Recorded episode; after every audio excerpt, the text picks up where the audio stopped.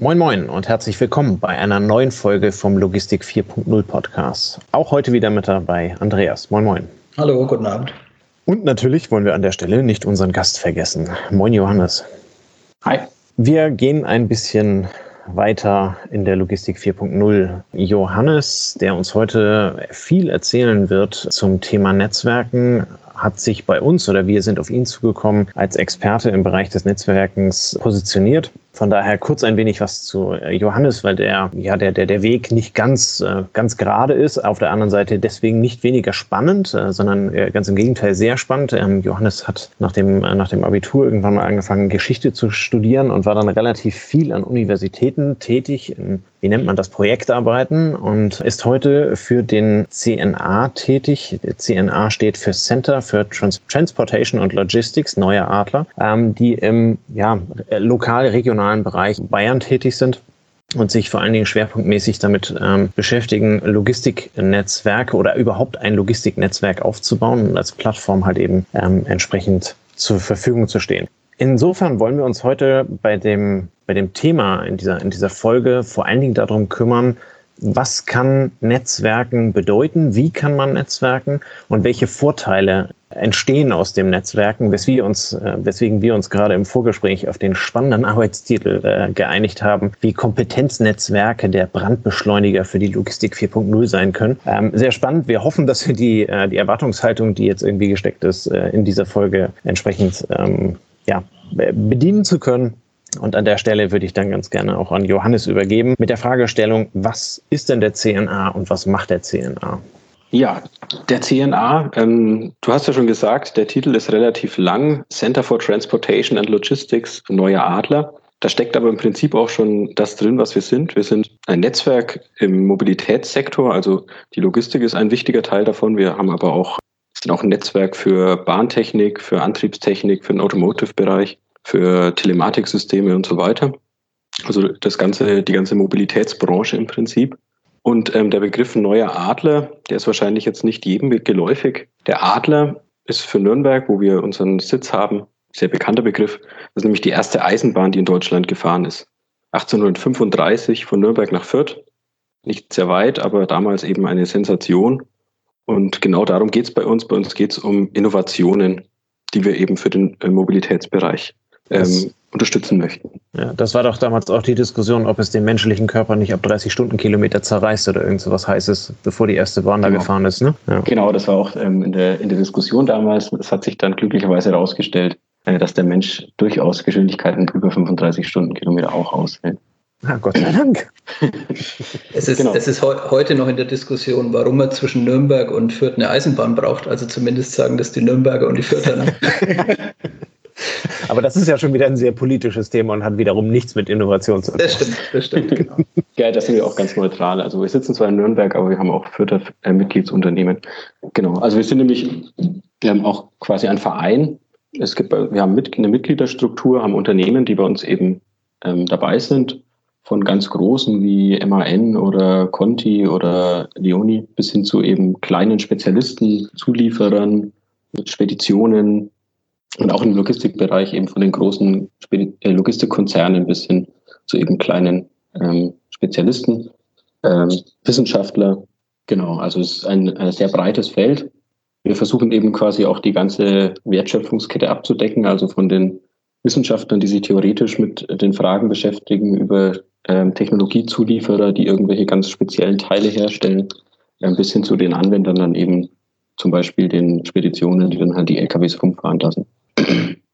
Genau, unser Ziel, ähm, unser äh, gegebenes Ziel ist Intelligenz für Verkehr und Logistik.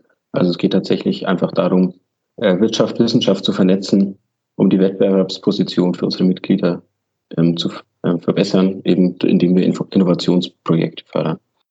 Wobei es, ja da schon fast darum geht, ähm, den, den Wettbewerbsstand in der Region ähm, entsprechend zu sichern beziehungsweise innovativ weiterzuentwickeln, oder? Genau, also wir wollen natürlich auch die Region weiterbringen, aber eben vor allen Dingen, indem wir, ähm, da kommen wir vielleicht später auch noch ein bisschen drauf, ähm, quasi mit unseren Mitgliedern ähm, ermöglichen, eben Innovationen voranzutreiben. Und natürlich profitieren da alle davon am Ende des Tages, wenn es vorwärts geht. Genau. Mhm.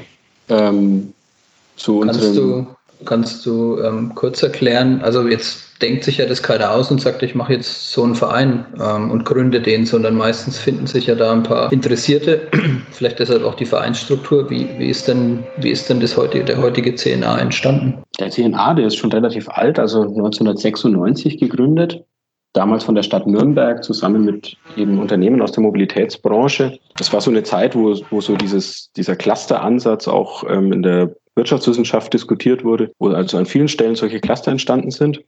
Wir sind eben für ähm, Nürnberg und Umgebung damals gegründet worden, haben eine Geschäftsstelle auch mit hauptberuflichen Mitarbeitern, also ich bin eben einer davon. Seither eben in der Mobilitätsbranche aktiv, haben auch seither viele ähm, Projekte begleitet, zum Beispiel die Auto, autonome U-Bahn in Nürnberg, die eine der ersten äh, bundesweit war. Haben seit 2006 auch ähm, das Management für das Cluster Bahntechnik im Rahmen der bayerischen Clusteroffensive bekommen. Also es gibt in Bayern Cluster für verschiedene Branchen. Wir sind für die Bahntechnik zuständig. Und seit 2014 sind wir auch die Koordinationsstelle für die Logistikinitiative Bayern. Die Logistikinitiative vielleicht ein Netzwerk der Netzwerke sozusagen. Wir haben in Bayern viele verschiedene Logistiknetzwerke und das weist schon darauf hin. Es gibt es natürlich nicht nur in Bayern, das gibt es bundesweit. Es gibt auch eine Arbeitsgemeinschaft der Logistikinitiativen kann man sich auch gerne mal umschauen, wer in der eigenen Region da ähm, solche Angebote macht. Und wir machen das aber eben für Bayern zusammen mit sechs anderen Netzwerken, mit dem Bayerischen Verkehrsministerium und versuchen da gerade im Bereich Transportlogistik, Digitalisierung, kombinierter Verkehr, Nachhaltigkeit eben ähm, Innovationen voranzubringen. Und aber also, auch nach außen als Ansprechpartner für zum Beispiel für die Presse zu dienen, als mhm. Dachmarke für die Branche quasi nach außen. Okay, das heißt, ihr nehmt, äh, nur damit ich es richtig verstehe, weil ich das Thema so an der Stelle noch nicht kenne oder noch nicht gehört habe, das heißt, ihr übernehmt quasi einen Teil der Aufgaben der, der Unternehmen, ohne dass die euch also einen Auftrag dazu geben, ähm, sondern denkt halt eben dann quasi eigenständig in der Innovation weiter und versucht dann halt eben die entsprechenden Unternehmen, Experten, äh, was weiß ich was, Plattformen dann halt eben entsprechend bei euch zu vernetzen, um dann halt eben äh, quasi die Innovation dadurch loszuschubsen. Ne? Also äh, keine Ahnung, eine MAN kommt ja nicht auf die Idee, irgendwas zu entwickeln, was eventuell für andere halt eben auch spannend sein könnte. Aber wenn ihr halt eben wisst, in welche Richtung das gehen könnte, versucht ihr halt eben dann quasi diese ganzen, ja, Stakeholder sind sie am Ende, ähm, dann halt eben an einen Tisch zu bringen und, und, und äh, weiterzuentwickeln? Oder äh, habe ich das komplett falsch verstanden? Im Prinzip ja. Wobei man sagen muss, wir, wir klauen quasi keine Ideen. Also das, der, der Eindruck nicht entsteht. Äh, normalerweise ist es bei uns so, ich kann es vielleicht an einem Beispiel erklären. Wir haben ähm, in Nürnberg ein relativ erfolgreiches äh, City-Logistik-Projekt. Das war damals aus der Wissenschaft. Professor Bogdanski von der TH Nürnberg ähm, hat sich mit der Frage beschäftigt, wie kann man denn Lastenräder für den CAP-Einsatz sinnvoll einsetzen. Mhm. Das, ist, das war ja nicht der Einzige, der sich mit der Frage beschäftigt hat. Das kennt man ja vielleicht auch aus anderen äh, Städten. Aber das Problem war an vielen Stellen eben, das war irgendwie nicht wirtschaftlich. Und er hatte da so ein System, wie man Zustellgebiete bewerten kann und hatte dann eben, musste sich dann eben die Frage stellen, wie kann ich dieses System weiterentwickeln, wie kann ich dieses, dieses System anwenden. Und da hat er eben bei uns auf der Plattform diese, diese Idee vorgestellt und wir haben dann zusammen überlegt, wer sind denn da vielleicht interessante Anwendungspartner, haben dann CAP-Dienstleister gefunden, die das Projekt unterstützen, die zum Beispiel Sendungsdaten anonymisiert zuge äh, der, der Hochschule zur Verfügung stellen, um das quasi wirklich konkret zu testen und konkret zu analysieren mit realen Daten.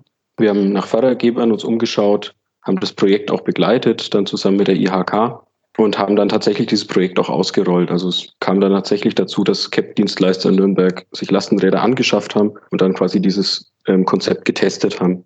Mhm. Und dann gibt es inzwischen die vierte also das vierte Anschlussprojekt, das eben weitere Anwendungsfälle sucht. Also es ergibt sich dann manchmal so aus den Projekten auch das nächste Projekt immer wieder. Okay, wer, wer hatte denn die initiale Idee dazu? Also wenn du sagst, dieser äh, Professor Bogdanski oder Namen weiß ich nicht ganz genau, ähm, hat damit irgendwann mal angefangen. Ähm, hat er das abends bei einem Glas Wein irgendwann mal entdeckt oder ist ein Unternehmen an den rangetreten, ähm, sodass sich das entwick äh, entsprechend entwickelt hat? Also woher bekommt ihr quasi am Ende eure Aufträge? Wir bekommen die von unseren Mitgliedern. Also Professor Bogdanski ist eben auch, also okay. ist ja, das ist ja sein Job als äh, Wissenschaftler zu forschen und sich eben über solche Dinge Gedanken zu machen. Ist natürlich auch ähm, an der, in der Uni ist es ja auch, auch, oder an der Hochschule ist es ja auch nicht so, dass die irgendwie im Elfenbeinturm sitzen. Die haben natürlich auch Industriekontakte und ähm, bekommen da auch immer wieder Input. Aber bei uns ist es so tatsächlich, es kommt jemand normalerweise auf uns zu mit einer Idee oder wir haben eine Diskussion. Ähm, wir tauschen uns auch über innovative Ideen in der Logistik aus Und man überlegt dann gemeinsam oder einer ähm, geht damit schwanger und denkt sich dann, ach, da könnte man noch das und das machen. Und dann ähm, kommt er auf uns zu und dann ähm, suchen wir quasi Partner zusammen. Und es ist aber immer so, dass quasi der, der die Idee hat, der darf auch entscheiden, wer mitmacht. Damit wollen wir eben verhindern, dass irgendwie, dass jemand Angst hat, dass ihm Ideen geklaut werden oder so, dass wir damit an die Konkurrenz gehen. Das möchten wir natürlich nicht. Wir möchten jedem die Kontrolle über seine Idee auch überlassen und suchen dann, machen Vorschläge und derjenige, der die Idee hat, darf dann auch entscheiden, wer mitspielen darf, sozusagen. Okay, also seid ihr quasi der Connector zwischen, zwischen Idee und Expertise am Ende. Genau. Und vor allem auch übergreifende Expertise, oder? Weil so wie ich dich verstehe, ist eben die Wissenschaft dabei, es sind Wirtschaftsunternehmen dabei und wahrscheinlich auch Verwaltungsorganisationen. Ne? Wenn du so einen Pilot machen willst, musst du das ja auch mit der Stadt irgendwo abklären. Genau. Und das, also das seid ihr die Brücke zwischen allen, zwischen allen Welten auch ein Stück, oder? Genau, also so, dieser Stakeholder-Ansatz. Wir möchten eben wirklich alle mit dabei, mit ans Boot holen, und das ist, glaube ich, gerade für viele Innovationsprojekte auch wichtig, dass man dann zum Beispiel Zulassungen bekommt, um sowas auszuprobieren. Also in diesem äh, Lastenradprojekt zum Beispiel, ähm, dass man in die Fußgängerzone fahren darf, um das eben mal auszuprobieren, ob das im Einzelhandel funktioniert. Und da ist es dann eben hilfreich, dass wir da auch zu den Behörden gute Kontakte haben, zum Verkehrsministerium, zur Stadt Nürnberg in unserem Fall, um da eben die ähm, insofern dann schon ein bisschen Lobbyarbeit zu machen für diese Projekte eben. Okay. Genau. Mhm. Also auch für jemanden interessant, der eine sehr gute Idee hat, wo er aber vielleicht aus dem rein wirtschaftlichen Ansatz vielleicht auch zu sehr gebunden ist. Ne? Also wenn der Professor Bogdanski jetzt Lastenräder hätte verkaufen müssen an CAP-Dienstleister, wäre die Bereitschaft, auf ein neues System einzugehen, wahrscheinlich deutlich geringer gewesen, als, äh, als das so aufzusetzen, wie ihr es jetzt gemacht habt. Genau, also das, dafür sind ja dann auch solche Förderungen ähm, da zum Beispiel. Also wir helfen dann auch Förderungen zu suchen, haben da auch so ein bisschen eben einen Überblick, was ja auch für viele dann, die gerade für kleinere Unternehmen, die da nicht so drin sind, dann ganz hilfreich ist, eben zu schauen und dann dieses Risiko zum Beispiel auch ein bisschen abzufedern. So funktionieren ja eigentlich diese Unternehmensförderungen, die es dann vom Wirtschaftsministerium oder so gibt. Ja, okay. Vor allem dann auch zum Beispiel Anträge zu schreiben und sowas. Ja. Jetzt auch im Bereich Digitalisierung zum Beispiel wahrscheinlich, ne? Und genau, das ist ja auch ähm, mit Blick, Mit Blick auf deinen auf deinen Lebenslauf, auf deine Vita. Ähm, wie, wie bist du dazu gekommen? Was, was hat dich da besonders ähm, dran gereizt? Mhm. Ähm, ja, du hast ja schon in der, in der Vorstellung gesagt, ich bin eigentlich nicht aus der Branche, bin gelernter Historiker, mich eigentlich an der Uni mit Verwaltungsgeschichte beschäftigt. Das klingt jetzt wahrscheinlich für die allermeisten erstmal ziemlich trocken und langweilig. Es hat sich dann aber herausgestellt, dass es doch eigentlich ganz spannend ist, auch wenn wir uns unsere Welt oder die Welt, in der ich jetzt unterwegs bin, anschauen. Mein Thema war nämlich ähm, oft oder war jetzt äh, zuletzt in meiner Doktorarbeit, wie funktioniert denn der Staat aus Sicht der Untertanen? Und wenn man sich damit beschäftigt und das eben so ein bisschen nicht nur, äh, keine Ahnung, institutionell sich anschaut, sondern auch so schaut, wie ist dann die, die ähm, Kultur in so einer Organisation, wie ähm, sind die Motive, die die Leute verfolgen, dann finde ich, wird es schon recht schnell spannend. Ähm, und das ist eigentlich auch so ein bisschen die Brücke zu dem, was ich jetzt mache. Ich ähm, bin Netzwerkmanager. Ich versuche auch Leute zu motivieren, zu kooperieren mit unserem Netzwerk. Und ähm, ähnlich wie ich jetzt untersucht habe, wie Menschen im 17. Jahrhundert versuchen, wie der Staat versucht hat, Menschen zu motivieren, im 17. Jahrhundert zu agieren, äh, mitzumachen. So versuche ich das jetzt eben im, im 21. Jahrhundert, natürlich mit anderen Mitteln. Mir fehlt Wäre eine elementar wichtige Frage nicht gewesen. Äh, machen wir das immer noch mit Zuckerbrot und Peitsche oder sind wir da weiter? ja, wir, wir, versuchen schon etwas, ähm, etwas äh, positiver die Leute zu motivieren. Also es fehlen jetzt zum Beispiel die, äh, die Militärverbände, die dann notfalls sich einquartieren können bei den Unternehmen. Das haben wir leider nicht zur Verfügung. nee, es ist, also so bin ich eigentlich darüber gekommen, weil mich Organisation interessiert. Und das war dann eigentlich eher so ein bisschen Zufall. Ich war da tatsächlich, hatte vorher nie, nichts mit Logistik zu tun. Habe mich dann, habe die Ausschreibung gesehen, habe mir gedacht, ach, äh, klingt ja interessant, schaue ich mir mal an. Dann auch mich so ein bisschen mit Logistik beschäftigt und festgestellt, naja, das ist eigentlich echt auch ein spannendes Feld. Das vielleicht jetzt auch ein Feld ist, wo ich jetzt kein, ähm, kein promovierter Ingenieur sein muss, um da zu verstehen, wie gute Ideen oder wie Innovationen funktionieren. Vielfach ist ja gerade Logistik auch noch so, dass man einfach ein bisschen out of the box denken muss und dann mit einer guten Idee auch schon relativ weit kommen kann. Es gibt natürlich dann auch hochtechnische ähm, Spezialgebiete, gerade wenn wir jetzt an Digi äh, Digitalisierung denken, dann die Spezialprobleme, die sich da ergeben. Aber das ist eben auch so, in unserem Netzwerk ist es nicht so, dass wir die Innovationen hervorbringen, also wir als Geschäftsstelle, sondern wir als Geschäftsstelle, wir bilden quasi, wir äh, bieten Foren zu, an, in denen sich die Mitglieder austauschen können, in denen die Mitglieder als Experten dann eben ihre Themen ähm, finden und nennen können. Wir helfen natürlich schon ein bisschen, das ein bisschen mit rauszukitzeln oder ähm, weiterzuentwickeln, eine Idee zu einem konkreten Projekt. Aber wir sind jetzt nicht die, die quasi die Innovation selbst ähm, einbringen, sage ich mal, oder die Idee in der Regel. Also seid ihr quasi so ein bisschen das Unternehmens äh, LinkedIn oder Unternehmens Xing. Das heißt also, bei euch sind nicht Einzelpersonen, sondern halt eben dann eher tendenziell ähm, Unternehmen, die halt eben als, ähm, wie du sagst, als Mitglieder oder halt eben als Kompetenzpartner damit dran sind, ähm, die sich dann halt eben quasi auf dieser Plattform dann halt eben verlinken ähm, und äh, dann im Zweifel Ansprechpartner sind bei Fragestellungen. Genau, es ist, es ist beides ein bisschen. Also wir haben in der Regel sind unsere Mitglieder Unternehmen, aber was man also das weiß man ja auch aus dem Netzwerken generell auch. Am Ende des Tages ist auch die, der persönliche Kontakt oft ganz wichtig und deswegen sind natürlich auch immer wieder in unseren Gremien, also wir haben einen Steuerungskreis Logistik nennt sich das. Also das ist ein Gremium, das tagt so dreimal im Jahr. Da wird, werden eben innovative Ideen vorgestellt oder Projekte vorgestellt und natürlich sind es dann schon in der Regel immer die gleichen Leute, die da kommen. Also wir haben dann konkrete Ansprechpartner aus den Unternehmen, ähm, die dann auch sich ganz viel natürlich untereinander vorher, nachher in der Pause austauschen. Das ist auch so ein, ein, Nebeneffekt oder auch ein gewünschter Nebeneffekt, diese, dieses Netzwerken, das jetzt über den rein, das reine Innovationsprojekt rausgeht, dass man eben auch mal sich, ich sag mal, in, äh, in informeller Situation auch mal vielleicht auch mit seinen Wettbewerbern austauschen kann, dass man mal unter vier Augen spricht und sagt, wie macht denn ihr das? Das gehört natürlich auch dazu bei uns. Genau. Also sind sowohl der, der personelle, persönliche Kontakt ist wichtig, als auch, dass, dass natürlich ein Unternehmen dahinter steht, dass dann eben der Ansprechpartner sagen kann, ja, ich kenne mich da nicht aus, aber frag doch mal den und den mal an und dann quasi die Kompetenz des Unternehmens da auch mit reinbringt. Mhm. Das wäre jetzt die nächste Frage für mich gewesen. Was ist denn, wenn ich als Unternehmen bei euch in dem, in dem Netzwerk auf der Plattform tätig bin, wo drin besteht denn mein Mehrwert oder welche, welche Vorteile bietet ihr euren Mitgliedern, die andere im Zweifel halt eben nicht genießen können? Der zentrale Vorteil ist, dass wir eben dieses, dieses Netzwerk zur Verfügung stellen, das unsere Mitglieder nutzen können. Dabei ist auch ganz wichtig, es ist, wir sind ein Mitmachnetzwerk. Also je mehr man sich einbringt, desto mehr profitiert man. Das heißt, im Idealfall, die, sozusagen den meisten Profit kann ein Unternehmen ähm, gewinnen, das quasi zu uns kommt mit einer konkreten Idee. Ich möchte ein Innovationsprojekt zu dem und dem Thema machen. Dann können wir sagen, ja gut, was brauchst du dafür? Oder erzähl uns erstmal, was ist deine Idee? Dann können wir überlegen, ist das wirklich quasi so eine bahnbrechende neue Idee oder kennen wir das vielleicht schon?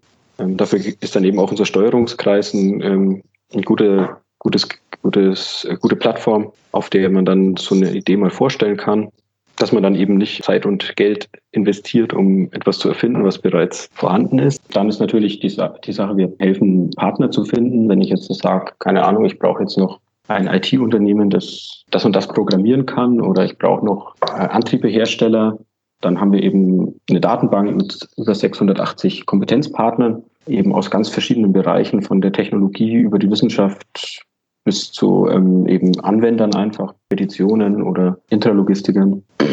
Dann helfen wir natürlich, ähm, Fördermöglichkeiten ähm, zu finden, das habe ich auch schon erwähnt. Dann begleiten wir auch das Projekt, indem wir zum Beispiel ähm, Meetings organisieren, um dann zu, diese ganzen Stakeholder zusammenzubringen. Wir beraten auch eben, wie, wie gehe ich da an die Stadt ran, oder wir vermitteln auch dann eben, wenn ich sage, ich brauche da eine Sondergenehmigung und unterstützen auch gerne dann bei der Projekt-PR, also Öffentlichkeitsarbeit, dass man Konferenzen organisiert, auf denen man das vorstellen kann, dass man Projektwebsite hat, Pressemitteilungen und so weiter. Dann mhm. haben wir auch noch den Innovationspreis. Das ist so quasi die Krönung des Innovationsprozesses, wo wir jedes Jahr außergewöhnliche Projekte im Bereich Verkehr und Logistik prämieren. Das wird dann eben auch medial mit äh, großer Aufmerksamkeit verfolgt, mit den Fachzeitschriften, Logistik heute, Verkehrsrundschau und so weiter, taucht es immer wieder auf dann. Was dann natürlich auch hilft, um Kunden zu generieren zum Beispiel. Das heißt also, wenn ich das im übertragenen Sinne so formulieren darf, sorry Andreas, wenn ich die ganze Zeit das Wort wegnehme, ähm, aber ihr seid so ein bisschen die Jury von, keine Ahnung, Germany's Next äh, Top Innovation oder wie auch immer. Ähm, das heißt also, die die Ideen oder die, die Vorträge, die halt eben nichts können. Ne? Also wenn da einer hinkommt und sagt, meine, meine LKW-Plane war bisher blau, ich hätte gerne im Pelmut, da ist jetzt erstmal relativ wenig Innovation drin, ähm, den würdet ihr dann quasi auch einen Laufpass geben und würdet sagen, ähm, Pelmut findest du übrigens bei dem und dem Dienstleister, aber das reicht bei uns nicht, um quasi aufgenommen zu werden und äh, durch, durch unsere Räder unterstützt zu werden? Na, so ist es jetzt auch nicht. Also es muss jetzt nicht jeder, der bei uns Mitglied ist, ähm, jedes Jahr ein Innovationsprojekt von der Qualität X vorlegen. So ist es nicht. Es ist so, dass wir halt quasi dieses Feedback schon anbieten. Also es muss natürlich jeder selber wissen, ähm, keine Ahnung, wofür er sein, seine Zeit investiert. Wenn er sagt, ich brauche da jemanden dazu, ähm, dann ist es natürlich auch, also wenn ich jetzt äh, ein, ein Projekt habe, das relativ unsexy ist, dann wird es wahrscheinlich, wird der, der Partner, der potenzielle auch sagen, naja, weiß ich jetzt nicht. Also mhm. wir, wir helfen da schon. Wir geben auch die Idee von diesem Steuerungskreis ist natürlich auch, dass man sagt, ähm, wir stellen immer wieder innovative Ideen vor. Auch was haben Unternehmen äh, konkret umgesetzt? Beispielsweise war jetzt in unserem letzten Steuerungskreis war Andreas eben da, eine, eine Innovation vorgestellt, die implementiert worden ist. Auch das ist eben der Gedanke dahinter, dass man sagt, wir, wir sprechen über konkrete Themen. Vielleicht kommt dann ja dem, dem ähm, Typen mit der, mit der ähm, Plane, na gut, ähm, vielleicht ist jetzt äh, eine andere Farbe, nicht die bahnbrechende Entdeckung, aber keine Ahnung, eine LKW-Plane, die Sonnenenergie in Elektrizität umwandelt. Das ist vielleicht schon was, was wer, wer Potenzial was hat. Ja, okay.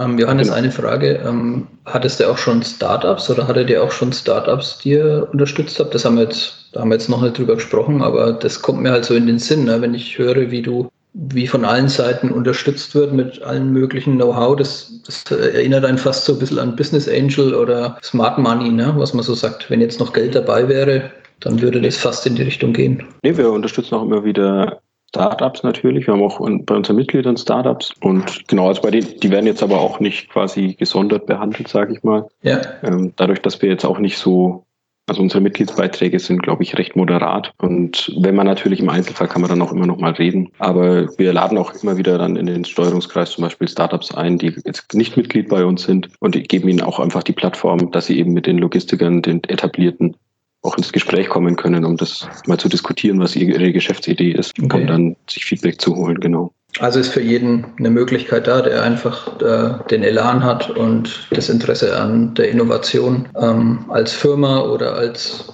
Experte bei euch mitzumachen.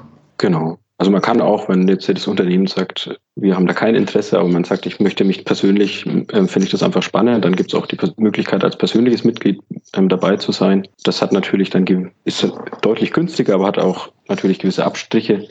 Beispielsweise unsere Unternehmen werden dann auch mit dem, mit dem Newsletter oder mit der Website haben die eben auch eine Möglichkeit, sich zu präsentieren, was jetzt für Einzel, äh, für persönliche Mitglieder ähm, nicht vorgesehen ist. Aber man kann dann quasi auch als äh, quasi als Privatperson sich beteiligen und ähm, in die Diskussion mit einsteigen bei uns. Okay, vielleicht nochmal kurz zur geografisch-regionalen Ausrichtung. Was ist denn jetzt, wenn jetzt ein Hörer aus Hamburg dabei ist, der sagt, ja, Interesse hätte ich da schon dran, aber jetzt muss ich mich ja nicht in Nürnberg vernetzen. Was würdest du dem empfehlen? Also es gibt eigentlich solche Kompetenznetzwerke, gibt eigentlich flächendeckend in Deutschland. Ich habe es schon erwähnt, den Arbeitskreis der Logistikinitiativen unter www.logistik-initiativen.de kann man da auch mal schauen, wer quasi äh, territorial für einen zuständig ist. Für Hamburg, Hamburg wäre jetzt die Logistikinitiative Hamburg, die ist relativ bekannt und relativ etabliert, glaube ich. Es gibt es aber wirklich, also in Mecklenburg-Vorpommern, in Niedersachsen, in Leipzig-Halle. Also gibt es wirklich überall gibt es diese Netzwerke die alle auch ähnlich funktionieren, die natürlich auch dann wieder eine spezielle Ausrichtung haben. Manche sind ein bisschen stärker auf das Thema Standortmarketing zum Beispiel ähm, fokussiert, was wir jetzt nicht so im, im, ähm, im Hauptfokus haben. Aber das muss man dann eben ins Gespräch kommen mit den, mit den Personen vor Ort, um dann zu sehen, ist das vielleicht was, was für mich, was mich weiterbringt, was interessant ist für unser Unternehmen oder ähm, eher nicht eben. Okay, jetzt kenne ich mich in dem Feld nicht so stark aus, aber heißt es dann, ihr seid auch wieder vernetzt untereinander? Also das heißt, kennst du dein Porto aus München oder Stuttgart oder, ähm, oder ist da zumindest die Möglichkeit da, dass ihr dann sagt, hey, wir sind aus Nürnberg und wir hätten da einen Interessenten, der hat eine coole Idee, aber die Kompetenz sitzt halt in München oder sitzt in Hamburg und dann macht ihr den Türöffner, wäre das auch denkbar? Ja, auf jeden Fall. Also es, wir sind immer wieder in Kontakt. Also je weiter weg sozusagen, desto weniger intensiv ist der Kontakt natürlich, weil viele Themen dann ja doch auch regional sind. Über die Logistikinitiative Bayern sind wir in Bayern sehr gut vernetzt. Da können wir auf jeden Fall immer weiterhelfen. Und wenn es dann darüber hinausgeht, dann kennen wir aber natürlich auch die richtigen Ansprechpartner und können dann sagen, ähm, ruft doch mal da und da an oder schreibt da mal eine Mail hin. Also das können wir auf jeden Fall machen, klar. Also wenn jetzt jemand dabei ist, der zuhört und sagt, ich bin Geschäftsführer von einer kleinen Spedition und ich habe die Plane mit dem Solarpanel schon lange erfunden, aber habe sie bisher nur für mich produziert. Dann könnte er sich in dem Fall an euch wenden, an dich wenden. Und genau. dann könntest du ihm ein Angebot für die Vereinsmitgliedschaft machen. Genau, es ist auch so, wir wollen auch niemandem die Katze im Sack verkaufen. Bei uns ist es auch so, man kann auch jederzeit mal reinschnuppern, man kann sich einfach mal anschauen, mal beim Steuerungskreis mitkommen, ähm, sich den ähm, eben einfach mal anhören, was, wie das so bei uns abläuft. Wir haben auch einen Newsletter, den man kostenlos ähm, bestellen kann, zweimal jährlich. Also jetzt auch nicht so, dass man dazu gespammt wird, aber dafür dann hoffentlich auch qualitätsvoll. Kann man sich über unsere Website anmelden, www.c-na.de oder eben auch mal unsere Konferenzen besuchen. Also wir machen auch offene Formate, wo man eben dann auch als Nichtmitglied mal ähm, teilnehmen kann, reinhören kann und dann auch in Kontakt kommen kann mit uns natürlich. Und man das kann uns natürlich auch jederzeit eine E-Mail schreiben und mal fragen, was es für Möglichkeiten gibt. Okay. Seid ihr da gerade in Planung oder hast du da fürs nächste Jahr was ähm, schon im Auge oder wisst ihr momentan in der jetzigen Corona-Lage noch nicht genau, wie es da weitergeht? Ja, Corona ist schon so ein bisschen natürlich ein Problem, gerade ähm, für Netzwerke. Wir mussten auch jetzt dieses Jahr, hatten für Ende März einen Kongress geplant beispielsweise. Der musste dann zwei Wochen vorher abgesagt werden, als dann in Bayern der Lockdown kam. Den wollen wir jetzt nächstes Jahr nachholen, auch im März. Der Mobilitätskongress heißt ja, das ist auch ein breiteres Format, wo nicht nur Logistikthemen kommen, sondern eben Verkehrsthemen im Allgemeinen, ähm, wo auch Kommunen zum Beispiel mit ähm, eingeladen werden explizit. Aber das ist tatsächlich halt die Schwierigkeit, ähm, kann man im März nächstes Jahr ähm, 200 Leute versammeln, man sehen. Also okay. das, muss, das kann man auch jetzt quasi ja noch nicht beurteilen. Natürlich kann man auch Online-Veranstaltungen machen, aber gerade so in diesem Netzwerkbereich ist es halt auch also Netzwerken lebt halt wirklich auch viel vom persönlichen Kontakt. Das ähm, kennt man vielleicht auch, wenn man mit jemandem live spricht, dann kann man sehen, irgendwie, wenn man mit einer Idee kommt, wie reagiert der, wie schaut der, funktioniert halt. Das geht natürlich auch mit Zoom oder sowas, aber es ist schon viel einfacher, wenn man eben sich live treffen kann. Nichtsdestotrotz schauen wir natürlich, dass, dass wir unser, unser Programm ähm, anbieten. Wir haben jetzt zum Beispiel eine Webinarreihe geplant zum Thema Fördermittel für Innovationsprojekte eben, wo man jetzt dann auch teilnehmen kann, wo auch ähm, Nichtmitglieder gerne eingeladen sind, sich zu beteiligen und da eben so ein bisschen Input mitzunehmen, wo kann ich denn vielleicht Unterstützung bekommen für meine bahnbrechende Idee, unabhängig jetzt davon, ob ich die beim CNA erfüllen, umsetzen will, was natürlich schön wäre, aber ähm, genau, aber da findet man auch alle nötigen Infos und Termine bei euch dann auf der Homepage wahrscheinlich, ne? Genau, da weisen wir darauf hin. Oder eben über unseren Newsletter kriegt man dann auch die Einladung oder auch die Ausschreibung zum Innovationspreis oder solche Dinge. Genau. Ja. Was glaubst du denn, um mal vom CNA ein bisschen wegzukommen, ähm, welche, welche Megatrends oder welche Trends generell halt eben die Logistik in den nächsten Jahren maßgeblich beeinflussen werden und wie im Zweifel auch. Also aus welcher Richtung werden die kommen und äh, wohin wird die Logistik 4.0 dann halt eben sich entwickeln? Ja, die, die treuen Hörer eures Podcasts wissen ja schon, wo es hingeht. Also Stimmt, dann brauchen wir dich gar nicht mehr. Trotzdem äh, nenne ich es natürlich gerne nochmal, was aus unserer Sicht so die großen Themen sind. Ein Thema, da sind wir quasi im Podcast genau richtig. Das Thema Digitalisierung, das ist natürlich in aller Munde. Jetzt gerade über Corona gab es ja da an vielen Unternehmen auch einen richtigen Schub. Das habt ihr ja auch in mehreren Folgen diskutiert. Da geht es einmal natürlich um solche ähm, organisatorischen Dinge, so dass man sich über ähm, Zoom oder MS Teams oder was trifft, statt äh, durch die Gegend zu fahren. Für die Logistik konkret denk, denken wir, sind aber auch Automatisierungsthemen beispielsweise sehr wichtig. Autonomes Fahren ist ja auch sowas, was äh, viel diskutiert wird oder ähm, der Einsatz von Robotern in der Kommissionierung oder in der Intralogistik. Dann auf dem Weg dorthin natürlich auch Assistenzsysteme, Platooning, Kommissionierhilfen. Data Analytics sind auch ein, ist auch ein ganz großes Thema, denke ich.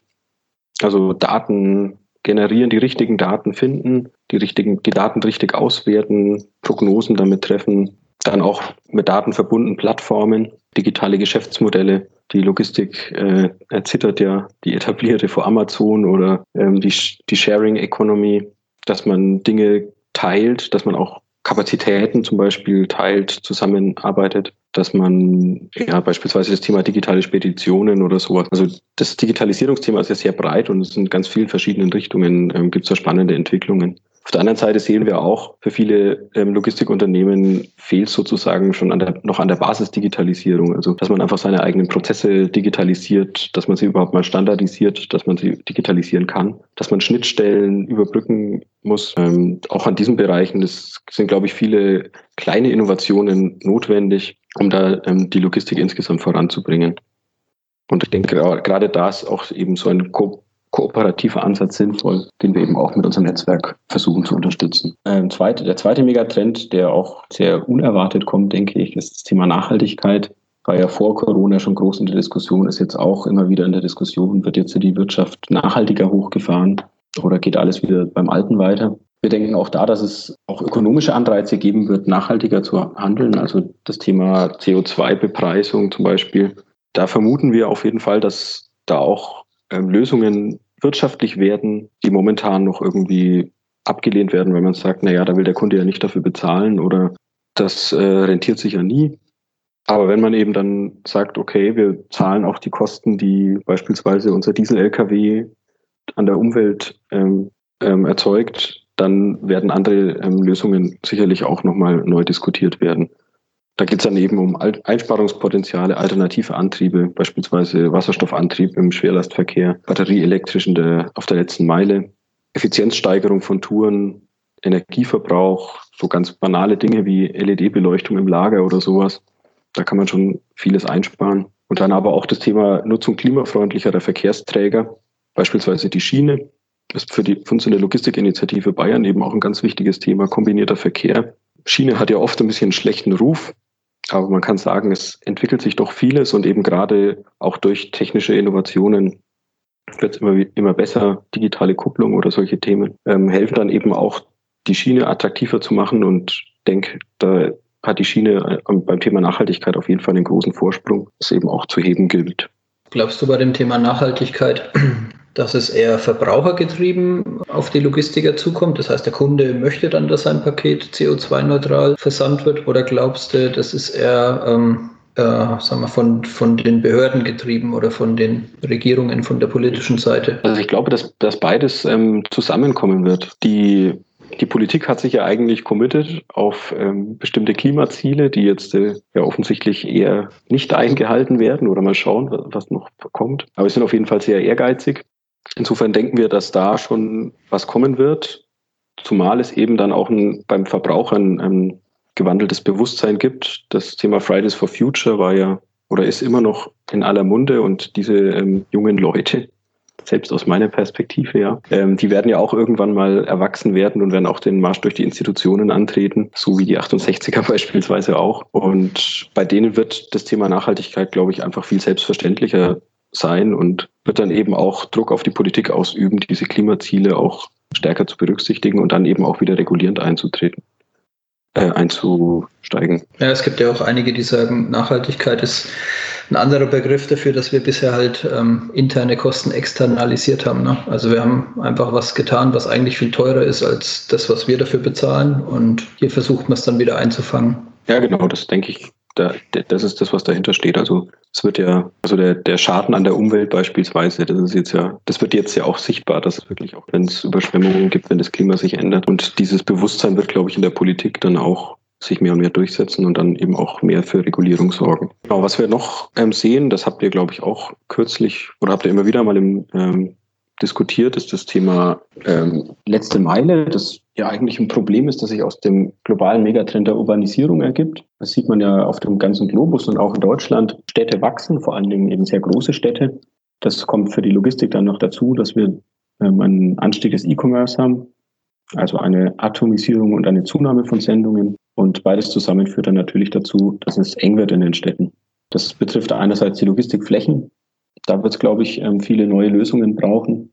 Beispielsweise mehrstöckige Logistikimmobilien, Optimierung von Lagerhaltung, zum Beispiel durch kooperative Lagernutzung, oder durch KI gestützte Optimierung der Lagerhaltung. Und dann eben auch auf der letzten Meile, ähm, wie bringe ich meine Sendung zum Endkunden? Nicht nur im CAP-Bereich, auch im Stückgut zum Beispiel. Kann ich da das Lastenrad einsetzen, wie jetzt bei uns in dem Projekt? Kann ich Drohnen einsetzen? Das ist dann natürlich die Frage, wenn ich in die Luft gehe, äh, bis zu welchem Punkt kann ich das im Massengebrauch einsetzen? Ich weiß nicht. Also das fand ich sehr eindrucksvoll. Beispielsweise haben wir uns mal äh, so eine Drohne angeschaut. Und wenn man sich neben so eine Drohne stellt, die beispielsweise acht Kilo transportiert, die ist echt laut. Und wenn ich mir vorstelle, dass da irgendwie, keine Ahnung, Hunderte am Himmel herumfliegen, dann muss man sich fragen, ähm, bis zu welchem Punkt ist das möglich? Ich denke, es wird in vielen Stellen schon sinnvoll sein, aber es wird sicherlich nicht die Lösung sein, die alle ähm, Logistikprobleme in der Stadt löst. Das andere es Thema. gibt halt immer so Zweiteffekte, die bei der ersten Idee nicht unbedingt jemandem einfallen. Ne? Also genau. eine Drohne zum Transport, ja, aber das äh, der, der Geräuschpegel dann, an den denkt der, Innovat, der Innovator im ersten Moment vermutlich nicht. Und Amazon bringt ja seit, glaube ich, drei Jahren jeden Sommer immer wieder den fast gleichen Artikel, dass, dass jetzt bald Drohnen für die Zustellung eingesetzt werden. Aber ja, bisher ist ja da noch nicht viel passiert. Ja, ich denke, es also zum Beispiel in unwegsamen Gelände da wo heutzutage auch ähm, Helikopter ähm, die Logistik übernehmen, da wird es sicherlich sinnvoll sein oder vielleicht auch im Expressbereich, dass es eben ab und zu mal so, so eine Drohne durch die Gegend fliegt. Aber wir werden jetzt nicht alle unsere Amazon-Päckchen per Drohne geliefert bekommen, nehme ich an. Ja. Oder zumindest nicht die größeren. Das, was dann aber auch ein Thema ist, natürlich äh, Zustellroboter. Also man muss ja nicht unbedingt in die Luft gehen. Dann ähm, Hybridnutzungen. Wenn ich sage, okay, es fahren ja in der Stadt eh ähm, Leute mit dem Auto rum, vielleicht nehmen die was mit oder nimmt der ÖPNV vielleicht was mit. Das ist jetzt ja auch ähm, quasi eine Innovation, die es auch schon gab, Postzüge und solche Dinge. Und dann eben auch solche Dinge wie äh, Tourenoptimierung. Also dieses Optimierungsthema ist eigentlich was, was auch in allen Bereichen, glaube ich, sehr, sehr starken Einfluss ausüben wird. Was dann okay. aber auch bei der Urbanisierung auch nicht zu vergessen ist, wir haben auch eine Kehrseite der Medaille. Das Land nämlich, da gibt es trotzdem noch Leute, die da leben. Das haben wir in, bei uns in der Region auch, haben wir auch Regionen, wo zwar immer weniger Menschen leben, aber die leben da immer noch da. Und da gibt es ja auch Diskussionen, rettet vielleicht der E-Commerce das Leben auf dem Land, wenn alle Läden zumachen. Aber auch da ist natürlich das Thema für die Logistik, wie kann ich das wirtschaftlich betreiben, wenn von Bauernhof zu Bauernhof fahre und jedem ein Päckchen zustelle. Kann ich davon meinen äh, Boten äh, bezahlen oder kann ich da vielleicht auch neue Konzepte finden, kooperative Lösungen, dass ich den ÖPNV mit einbeziehe oder sowas. Das sind also auch Themen, mit denen auch wir uns beschäftigen. Okay. Also sehr breit, ähm, das ganze Themenfeld dann. Genau. Was, was du auch auf euch zukommen siehst, ähm, mit den verschiedenen Richtungen, wo sich die Innovation hinbewegt. Ne? Genau, also es wird uns auf jeden Fall die Arbeit nicht ausgehen, denke ich. ja, super. Ja, wenn man, wenn man sich so als Logistiker eher, also als operativer Logistiker, der auch in seinem Hamsterrad jeden Tag drin ist, eher weniger mit dem Thema beschäftigt, ist es ja doch mal interessant, ähm, ja, überhaupt zu erfahren, was es da alles gibt aus dem Umfeld. Ne? Also ist schon super. Du hast vorhin angedeutet, ähm, privat interessierst du dich oder kommst du aus der aus der Histor Historik oder wie sagt man His, His, äh, Geschichtswissenschaft? Geschichtswissenschaft, genau. Äh, als wir in der Vorbereitung waren, haben wir uns gedacht, ähm, ja, dann erzähl uns doch mal, was was hat denn die Logistik bisher so zum Wohl und Wehe des Menschen äh, beigetragen?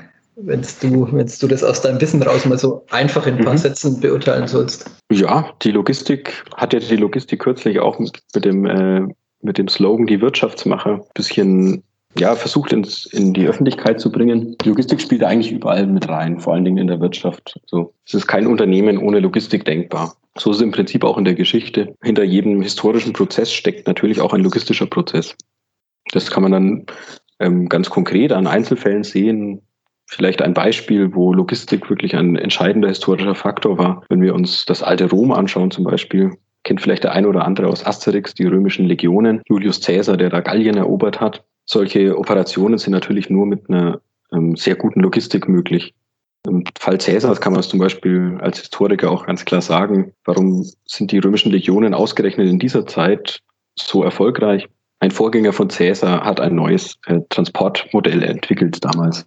Und zwar hat er die Maultiere des Marius eingeführt. Also der Feldherr hieß Gaius Marius. Und was bedeutet das, die Maultiere des Marius? Bedeutet, er ist auf die Idee gekommen, dass die Legionäre ihre Ausrüstung selber tragen. Also vorher war es so, die Legionäre sind halt marschiert und Hinterher ist ein großer Tross gefahren mit Karren und Eseln. Die haben das ganze, die Zelte und alles Mögliche, was man dann aus den Asterix-Comics so kennt, was da alles in so einem Römerlager rumsteht, haben alles hinterhergefahren. Und jetzt kann man sich vorstellen, wenn man ähm, mit einem Ochsenkarren durch Gallien marschiert, wo es keine Straßen gibt, man sich durch den Wald kämpft, da ist es ziemlich schwierig. Und da ist ähm, eben Marius drauf gekommen, na ja, dann tragen die Legionäre halt ihr, ihr Zelt und ihre Ausrüstung selber, den größten Teil und verkleinert den Tross. Und dadurch waren die Legionen einfach viel schneller unterwegs. Das sind so Dinge, zum Beispiel dann natürlich das Römische Reich basiert auf einem Straßennetz, auf Transportwegen nur so können, können die Römer überhaupt dieses Weltreich errichten, das sie damals rund ums ganze Mittelmeer aufgebaut haben, innerhalb recht kurzer Zeit und dann auch relativ lange gehalten haben, weil man eben, wenn ein Aufstand in Gallien ist, dann kann man eben aus Germanien schnell mal eine Legion über die Straße laufen lassen. Das geht sehr viel schneller, als wenn man durch den Wald muss. Das ist ein bisschen ähnlich wie unsere Baustellen heute auf der Autobahn. Genau, deswegen ist es auch so wichtig, die, Bau äh, die Straßen in Schuss zu halten, ne? weil sonst steht man halt wenn die Straße scheiße ist, dann, oh, ich weiß nicht, ob man das hier sagen darf, wenn die Straße schlecht ist, ja. dann ähm, bringt die schönste, das schönste Logistikkonzept nichts. Zumindest wenn man auf der Straße fährt. Ja, das sieht man übrigens dann auch an, an so großen Städten. Also das antike Rom war schon, hatte schon rund eine Million Einwohner. Das sind ähm, Größen, die historisch betrachtet erst wieder in der Moderne erreicht wurden. Und auch das liegt eben daran, dass die Römer so eine überlegene Logistik hatten, dass sie ein Straßennetz hatten, dass sie beispielsweise die Stadt Rom aus Ägypten versorgt haben mit Getreide. Da gab es also wirklich auch ein Wahnsinnsnetz mit Getreidereedereien und Fuhrleuten und das hat alles ineinander ge gegriffen. Das hat eine staatliche Verwaltung gegeben, die das alles organisiert haben. Und als es zusammengebrochen ist, das sieht man dann eben im Mittelalter, da gibt es solche großen Städte nicht mehr, weil es eben einfach die Logistik dafür nicht mehr gibt. Und das kommt dann eben alles erst wieder in der Moderne eigentlich. Also man sieht, die Logistik ist auf jeden Fall ein, ein, wesentlicher Faktor. Das wird auch in der Geschichtswissenschaft jetzt zunehmend erforscht. Infrastrukturgeschichte ist zum Beispiel auch so ein Trend, der an den Unis ähm, verfolgt wird seit jüngerer Zeit. Und ja, insofern denke ich, ist es auch als Historiker sehr spannend, sich mit der Logistik zu beschäftigen und darüber nachzudenken, welchen Faktor das darstellt in verschiedenen Bereichen. Das heißt, wir können auch in 50 Jahren noch mit Abrufen von Podcasts rechnen, wenn es dann die Historiker sind, die sich hier informieren, wie wir gedacht haben. das kann man sich so, so ähm, merken für alles eigentlich. Inzwischen beschäftigt sich die Geschichtswissenschaft wirklich fast mit allen Bereichen des menschlichen Lebens. Also man kann für alles eigentlich ein, ein Archiv anlegen zu Hause und einen Nachlass dann, den man dann irgendwann dem Historiker vielleicht anbieten kann. Ja, dann haben wir hier auch was Gutes getan. Cool. Genau. So, Tobias, jetzt haben wir dich total abgehängt. Ihr habt mich nicht abgehängt, nein. Wie gesagt, es ist nicht, nicht, nicht ganz mein Thema gewesen in der Vorbereitung. Ihr arbeitet dadurch näher zusammen. Ähm, von daher habe ich sehr, sehr interessiert äh, zugehört. Und also ich finde es halt eben sehr, sehr spannend. Ne? Ähm, äh, damals war die Logistik halt eben ähm, ja in der Antike äh, in der Geschichte dafür zuständig, dass halt eben große Ländereien erobert werden konnten. Und wie du gesagt hast, äh, unter Caesar äh, gab es also eine Innovation, die dazu geführt hat, dass das Römische Reich zu dem expandieren konnte, was es war. Ja, und heute heißt halt eben der Caesar Emerson, weil er relativ innovative äh, Konzepte hat äh, und halt eben da etwas mehr kann, was, was, was alle anderen ähm, halt eben gerade noch nicht können. Von daher finde ich das ganz am Ende äh, sehr spannend, weil die Logistik damit halt eben, will sie damit nicht über einen grünen Tee loben, aber halt eben doch schon einen sehr elementaren Teil an der äh, an der Weiterentwicklung der Menschheit hat. Weil die, die Maulesel des Marius erinnern mich ein bisschen an die IKEA Self-Scanning-Kassen. ja, ja, genau. Es ist im Prinzip auch so dieses, man könnte auch sagen, es ist eine Hybridnutzung des, Le des Legionärs, ja. der einerseits als Kämpfer und einerseits aber auch als Transporteinheit verwendet wird. Also was, was, ja bei, was ja beim Kunden heute auch immer wieder zu finden ist, ne? Oder wenn du, das hatten wir auch schon ein paar Mal, dass der Durchschnittsbürger ja auch Logistiker ist, weil er dann doch wieder für Ebay ein Päckchen verschickt oder so. Ja. ja. Ja, kommt, kommt unsere spannende letzte Frage an dich. Welches Buch, welcher Film, Podcast oder was weiß ich, was für ein, was für ein Medium hat dich auf deiner Reise zur Logistik, die ja, glaube ich, wenn ich es richtig gesehen habe, knapp anderthalb Jahre her ist, ähm, seitdem du dich im, im, CNA mit dem, mit dem Thema Logistik in der Tiefe beschäftigst wie heute. Ähm, was hat dich da besonders beeinflusst? Auch gerne von vorher, ähm, um, um halt eben genau diese, diese Neugier für Innovation, ähm, für Netzwerken halt eben ähm, zu finden. Also was, was hat dich da am meisten beeinflusst? Ja, da habe ich ähm, was aus meiner Uni-Zeit noch, okay. was ich sehr spannend finde, was vielleicht auch für Menschen, die in Unternehmen oder in Organisationen tätig sind, ganz interessant ist. Das Thema ähm, Organisationswissenschaft oder Organisationssoziologie. Da habe ich mal eine Vorlesung dazu gehört und hatte vorher auch nicht so viel Ahnung davon, aber es ist wirklich sehr, sehr spannend, wenn man sozusagen dieses theoretische Gerüst sich so ein bisschen, sich mal damit beschäftigt hat, dann auf Organisationen zu schauen. Da gibt zum Beispiel das äh, Garbage Can Model, Michael D. Cohen, James March und Joan Olsen. Das ist ein Modell, das sagt, Organisationen lösen keine Probleme, die sie haben, sondern sie suchen Probleme für Lösungen, die sie haben. Man, man glaubt immer in einer Organisation, wir lösen Probleme, die sich ergeben, aber wenn man genauer hinschaut, stellt man fest, wir haben bestimmte Lösungen kursieren durch unsere, durch unsere Organisation und wird nur dann ein Problem gelöst, wenn halt die Lösung zufällig schon da ist. Solche, solche Gedanken, wenn man die mal so im Hinterkopf hat und auf sein Unternehmen schaut oder auf, sein, auf Innovationsprozesse, dann merkt man schon, das hat schon Wahrheit. Oder das Thema Formalität, Informalität in Organisationen sind eigentlich die Regeln, die irgendwie in meinem Arbeitsvertrag stehen, sind die das Entscheidende, dass unsere, unsere Firma funktioniert oder sind es die informellen Regeln, die mhm. Unternehmenskultur? Das ist jetzt ja, das ist jetzt vielleicht auch nicht ganz neu für einen äh, BWLer zum Beispiel. Das hat wahrscheinlich auch der ein oder andere schon mal gehört, aber sich einfach damit so ein bisschen zu beschäftigen, wie funktionieren eigentlich Organisationen oder wie glauben wir, dass Funktion Organisation funktioniert, ein Unternehmen oder so und wie funktioniert es tatsächlich? Da hatte ich vielleicht als so ein, ein Einstieg wäre zum Beispiel von Stefan Kühl das Buch Organisationen, eine sehr kurze Einführung. Wie der Name schon sagt, es ist da nicht ganz so lang und ist auch ein bisschen so geschrieben, dass man es jetzt auch als Nicht-Soziologe lesen kann. Der es einfach so ein bisschen so einen kleinen Rundumschlag macht, wie okay. was sind Themen, die vielleicht spannend sind, den, über die man nachdenken kann. Klingt jetzt wenig überraschend sehr wissenschaftlich, aber aus dem Bereich kommst du. Ähm, genau. ich, ich, musste mir aber gerade diesen, äh, diesen Satz nochmal auf der Zunge zergehen lassen. Da Organisationen lösen nicht Probleme, die sie haben, sondern suchen äh, Probleme für Lösungen, die sie haben. Sehr spannend. Ähm, ich glaube, da möchte man teilweise gar nicht tiefer absteigen in die Wahrheiten dieses, äh, in dieses äh, Satzes. Ja, aber auf der, anderen Seite, auf der anderen Seite ist es vielleicht für ein Startup oder ähnliches auch äh, eine Ermunterung, breiter zu gucken, wofür denn die eigene Lösung geeignet sein könnte. Ne? Man kann sie auch so verstehen. Wir verstehen das gleich, Andreas. Es ist der absolute Burner. Ne? Okay. Das, äh, nur, nur äh, ganz am Ende glaube ich, dass sich viele Organisationen mit Themen beschäftigen, äh, die mehr oder weniger irrelevant sind. Ja, das, sich halt eben, sich halt eben genau nicht auf die eigentlichen Probleme und die eigentlichen Lösungen konzentrieren, sondern halt eben auf jede Menge Kriegsschauplätze, wo sie aber kein Land gewinnen können. Ja, ne? also aus der Perspektive meinte ich diesen Satz und wenn du dir den als Geschäftsführer mal durchlässt oder auch als ganz normaler Mitarbeiter und dich dann halt eben fragst, was, äh, lustiger Selbsttest, ne? setz dich mal einen Tag hin und äh, sortier mal auf die rechte Seite deines Schreibtisches alles die Dinge, die dich und die Organisation voranbringen in einem effektiv, äh, ja, effektiven Weg oder in einem effektiven Weiterkommen. Und auf die, auf die linke Seite packst du alles das, was du einfach nur machen musst. Ne? Bin ich ja. gespannt, welcher, welcher Stapel am Ende des Tages dann halt eben ähm, höher ist. Oder wenn du das dann vielleicht als, als Anmerkung, oder welche Sachen arbeitest du ab? Die Sachen, die du halt irgendwie, wo du die Lösung sozusagen schon hast. Die schweren Themen, die schiebst du vor dir her. Genau, so das dieses Eat, Eat, Eat, That Frog äh, von, von Brian Tracy, da, dieses, dieses Prinzip. Ne? Also, äh, äh, ja, frisst den Frosch zuerst, der ist am unangenehmsten, aber es ist halt eben auch gleichzeitig der Punkt, der, dich am weitesten springen lässt. Ne? ja, da tendieren, tendieren wir als Mensch wahrscheinlich eher ja, zum, zum einfachen Weg. Super. Äh, Johannes, vielen lieben Dank für deine Zeit. Ähm, wir sind am Ende sehr tief mit dir abgetaucht, sehr tief aus der Wissenschaft gekommen. Ähm, aber ganz am Ende ist der, ja, ist der große Satz eigentlich darüber, ähm, Netzwerken lohnt sich.